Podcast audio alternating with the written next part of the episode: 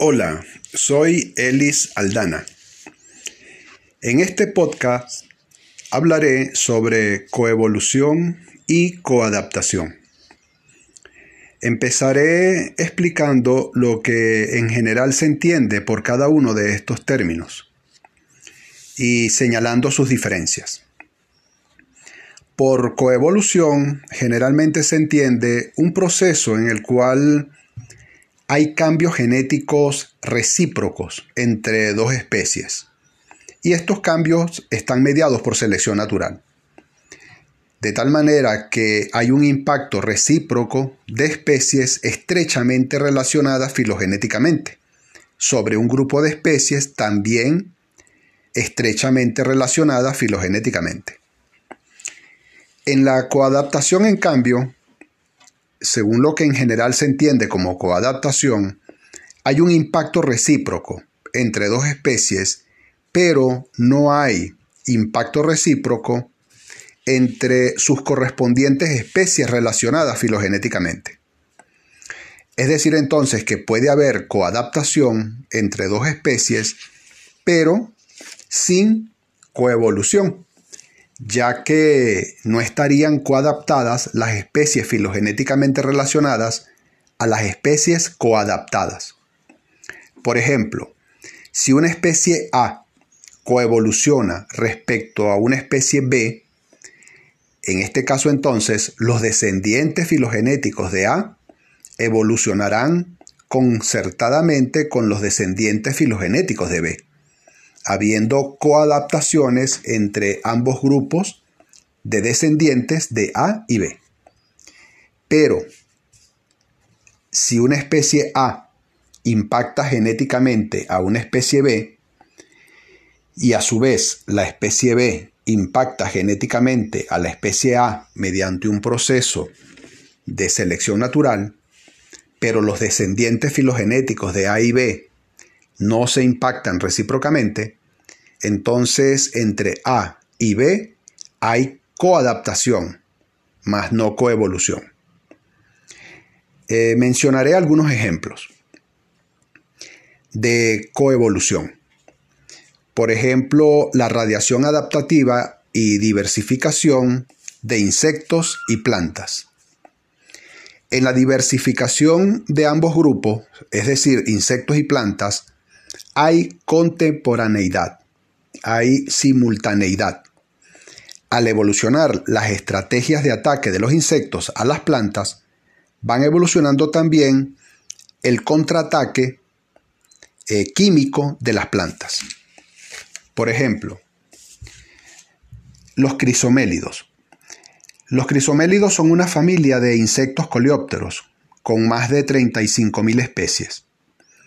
Cada especie se alimenta de una o muy pocas plantas, muy pocas especies de plantas. Estas plantas son de la familia Burseraceae. Estas plantas producen un látex muy aromático. Entre el género Crisomélido blefarida y el género Burseraceo, Bursera, se ha datado una asociación desde hace aproximadamente 112 millones de años desde el Cretáceo aproximadamente. Entre ambos géneros ha habido adaptación y contradaptación sucesivamente entre especies relacionadas de cada grupo. Es decir, conforme evoluciona Blefarida, contemporáneamente lo hace Bursera.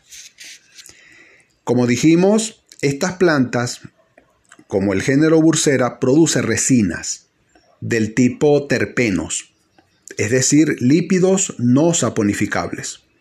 Los producen tallos y hojas. Estos terpenos son productos orgánicos muy aromáticos.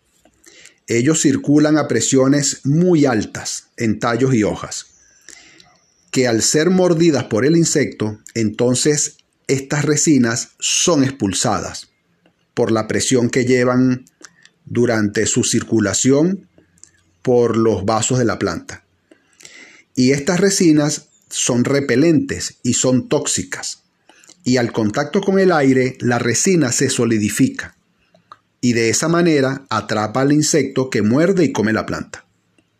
Ahora bien, el género Blefarida, que dijimos antes es un insecto eh, coleóptero de la familia Chrysomelidae, a su vez ha evolucionado, diversificando su comportamiento de cómo morder el tejido de la planta. Eh, el comportamiento de este insecto, por ejemplo, en una de sus formas, evita el derrame por presión de la resina. Eh, ya dijimos que la resina circula a alta presión. Entonces el insecto evita ese derrame a alta presión eh, mordiendo poco a poco, comiendo muy poco a poco, paso a paso a la planta. Esto en un grupo de los insectos. En otros grupos, en otras especies, eh, por ejemplo, donde se alimentan de una bursera con resinas circulantes a presiones menores, pero que son muy tóxicas y repelentes, en este caso, por ejemplo, al no haber la presión selectiva del derrame por la presión alta de la resina, sino por su toxicidad, blefarida, es decir, el, insecto, ha coevolucionado desde el Mioceno y durante el Plioceno es decir, desde hace aproximadamente 23 millones de años, desarrollando procesos metabólicos que degradan la resina, es decir, se desintoxican. Es decir, entonces que unos se desintoxican, han evolucionado hacia estrategias de desintoxicación de la resina, y otras lo han hecho evolucionando el comportamiento de cómo morder la planta, para evitar cortar al morder los canales por donde fluye la resina. Otro ejemplo de coevolución es el descrito entre los plásmidos y el genoma bacteriano. Esta coevolución es mediada por un proceso conocido como transferencia horizontal de genes. Antes explicaré muy brevemente cómo ocurre la transferencia horizontal de genes. La transferencia horizontal de genes puede ocurrir mediante tres mecanismos. Por transformación, es el caso cuando la bacteria toma ADN del entorno. Por transducción, cuando hay transferencia de ADN entre bacterias, pero es mediada por fagos, por virus.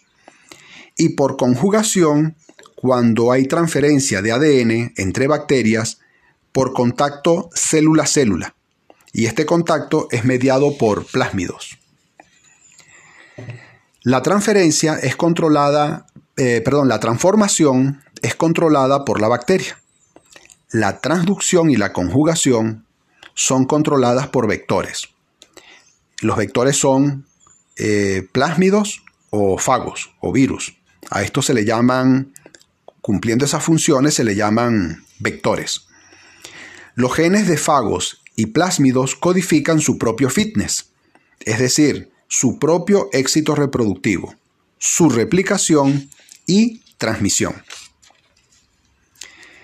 Es necesario que en este momento hagamos una, advertencia. Al comienzo del podcast eh, se dijo que por coevolución en general se entendía como un proceso en el cual hay cambios recíprocos genéticos mediados por selección natural. Y se dijo además que en la coevolución hay un impacto recíproco de especies estrechamente relacionadas filogenéticamente sobre un grupo de especies también estrechamente relacionadas filogenéticamente. Como por ejemplo se describió en el, caso de los coleópteros crisomélidos, y la planta bursera, productora de resina. Pero en ese caso, la transferencia de genes es vertical, es decir, de parentales a descendientes. En el caso que describiremos a continuación, la transferencia es horizontal, no entre parentales y descendientes, sino entre plásmidos y bacterias. Incluso puede haber transferencia horizontal de genes por conjugación entre especies diferentes de bacterias. Por tanto, en esta coevolución que vamos a describir no hay cofilogenia, ya que los plásmidos no son especies, sino solo ADN extracromosómico. Es decir, que en la coevolución entre plásmidos y bacterias no hay implicadas relaciones filogenéticas. Es decir, entonces que el entramado de relaciones coevolutivas entre plásmidos y bacterias no serán del tipo árbol o clado filogenético, sino de ramas interconectadas. El plásmido, como dijimos antes, es un ADN extracromosómico, conjugativo, es decir, por transferencia entre bacterias, por contacto bacteria-bacteria. En los plásmidos hay dos grupos de genes, los llamados genes esenciales, para las que son los que cumplen las funciones del plásmido, pero también hay otro grupo de genes que se conoce como genes accesorios, no esenciales para el plásmido, pero que benefician a la bacteria que porta el plásmido. Los plásmidos benefician a la bacteria confiriéndole, por ejemplo, más virulencia, por lo tanto, mayor capacidad de invadir nuevos hábitats. Le confiere además resistencia a antibióticos y a metales pesados. Puede incluso aportar vías metabólicas, como la de la fijación de nitrógeno.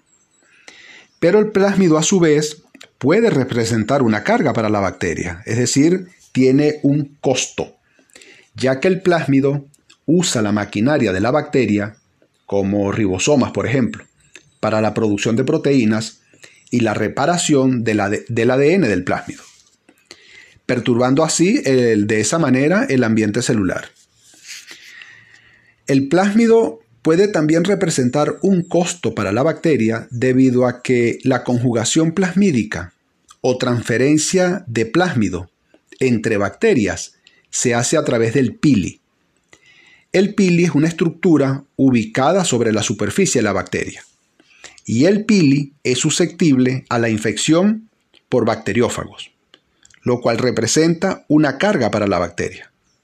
Ahora, si los beneficios aportados por los plásmidos, como conferir a la bacteria mayor virulencia, resistencia a antibióticos y nuevas vías metabólicas, repito, si los beneficios superan los costos para la bacteria, entonces el coeficiente de selección será positivo, tanto para la bacteria como para el plásmido. Veamos como ejemplo los resultados obtenidos en un experimento donde se cultivaron por 1100 generaciones plásmidos y bacterias. Llamaré primitivos o primitivas respectivamente a los plásmidos y a las bacterias del inicio del cultivo. Y como más evolucionados o más evolucionados o más evolucionadas, perdón, a los plásmidos y bacterias respectivamente luego de las 1100 generaciones del cultivo. En este experimento se encontró que las bacterias más evolucionadas tenían igual fitness o éxito reproductivo, cultivadas tanto con plásmido o sin el plásmido. Es decir, con cualquiera de los plásmidos, tanto con el plásmido primitivo como con el plásmido más evolucionado. Por tanto, entonces, en bacterias más evolucionadas, podemos decir que se redujo el costo por portar plásmidos. Ahora bien, luego los plásmidos más evolucionados, cultivados en bacterias más primitivas, resultaron en costos muy reducidos para la bacteria. Por consiguiente, podemos entonces asegurar que plásmidos y bacterias coevolucionaron. La coevolución entre plásmidos y bacterias consistió, según estos resultados, en que las bacterias más evolucionadas, es decir, luego de 1100 generaciones, evolucionaron a una forma menos vulnerable al plásmido.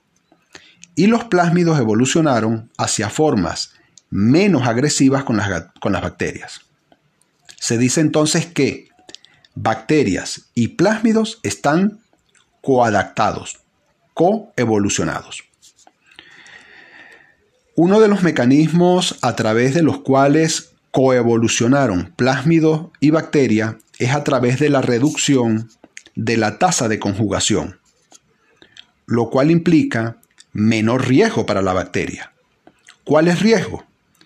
Bueno, por ejemplo, como los riesgos que implica la exposición del pili a los fagos, o el, riesgo ante la replicación de los plásmidos, o ante la estrecha relación plásmido-bacteria. Otro mecanismo a través del cual pudieron coevolucionar plásmidos y bacterias es el por la pérdida o de lesiones de genes del plásmido, específicamente los genes accesorios no esenciales para el plásmido. Otro mecanismo a través del cual pudieron coevolucionar plásmidos y bacterias luego de 1100 generaciones es por la reducción de la expresión génica, lo cual implica menos costo para la bacteria. Decimos entonces que mediante estos tres mecanismos pudo tener lugar entonces una coevolución por mejoramiento, mejoramiento de la relación plásmido-bacteria. Otros estudios de la coevolución mediante cultivos de plásmidos y bacterias no muestran la, coevolución que describimos antes, es decir, la llamada coevolución por mejoramiento de la relación plásmido-bacteria. Muestran en cambio esos otros estudios coevolución por antagonismo. Esta coevolución por antagonismo consiste en que conforme transcurren las generaciones del cultivo, el plásmido se hace más y más perjudicial para la bacteria. Y la bacteria se hace cada vez más y más resistente a los plásmidos. Es decir, la bacteria evoluciona hacia mayor resistencia al plásmido y el plásmido evoluciona hacia más infectivo la bacteria. Termino este podcast invitando a contribuir con reflexiones acerca de los términos coadaptación y coevolución. Según la distinción que señalé al comienzo del podcast entre los términos coadaptación y coevolución, podría haber entonces coadaptación sin que haya coevolución. Sin embargo, de haber coevolución, necesariamente habría coadaptación. Algunos autores sostienen que puede haber coevolución sin que necesariamente haya cofilogenia. Otros autores sostienen, por su parte, que la coadaptación es una consecuencia de la coevolución. Esto se contrapone a lo que dije antes en cuanto a que puede haber coadaptación sin que haya coevolución. Por tanto, la coadaptación no es una consecuencia de la coevolución. Otros autores consideran equivalentes los términos coadaptación y coevolución, es decir, lo usan indistintamente. Mi propuesta es que la coadaptación sea entendida como un ajuste, un acoplamiento estructural adaptativo, es decir, por selección natural, entre dos especies, y, es mediado por adaptaciones no darwinianas. Y que la coevolución sea entendida como un proceso de cambios en los ajustes o acoplamientos estructurales adaptativos entre dos entidades biológicas, pudiendo no ser una de esas entidades un organismo, como sería el caso de la coevolución plásmido bacteria. O pudiendo ser estas dos entidades dos grupos de organismos, como el caso de los coleópteros crisomélidos y el género de planta bursera, descrito en este podcast. Esta propuesta de definición de coevolución también sería mediada por adaptaciones no darwinianas. Mi propuesta de definiciones de coadaptación y coevolución eh, están inspiradas en las nociones de acoplamiento estructural a nivel molecular de Humberto Maturana, en la noción de adaptación estructural de León Croizat y en la noción de radiación adaptativa conformada por polimorfismo ancestral del autor o de los autores Choi y sus colaboradores.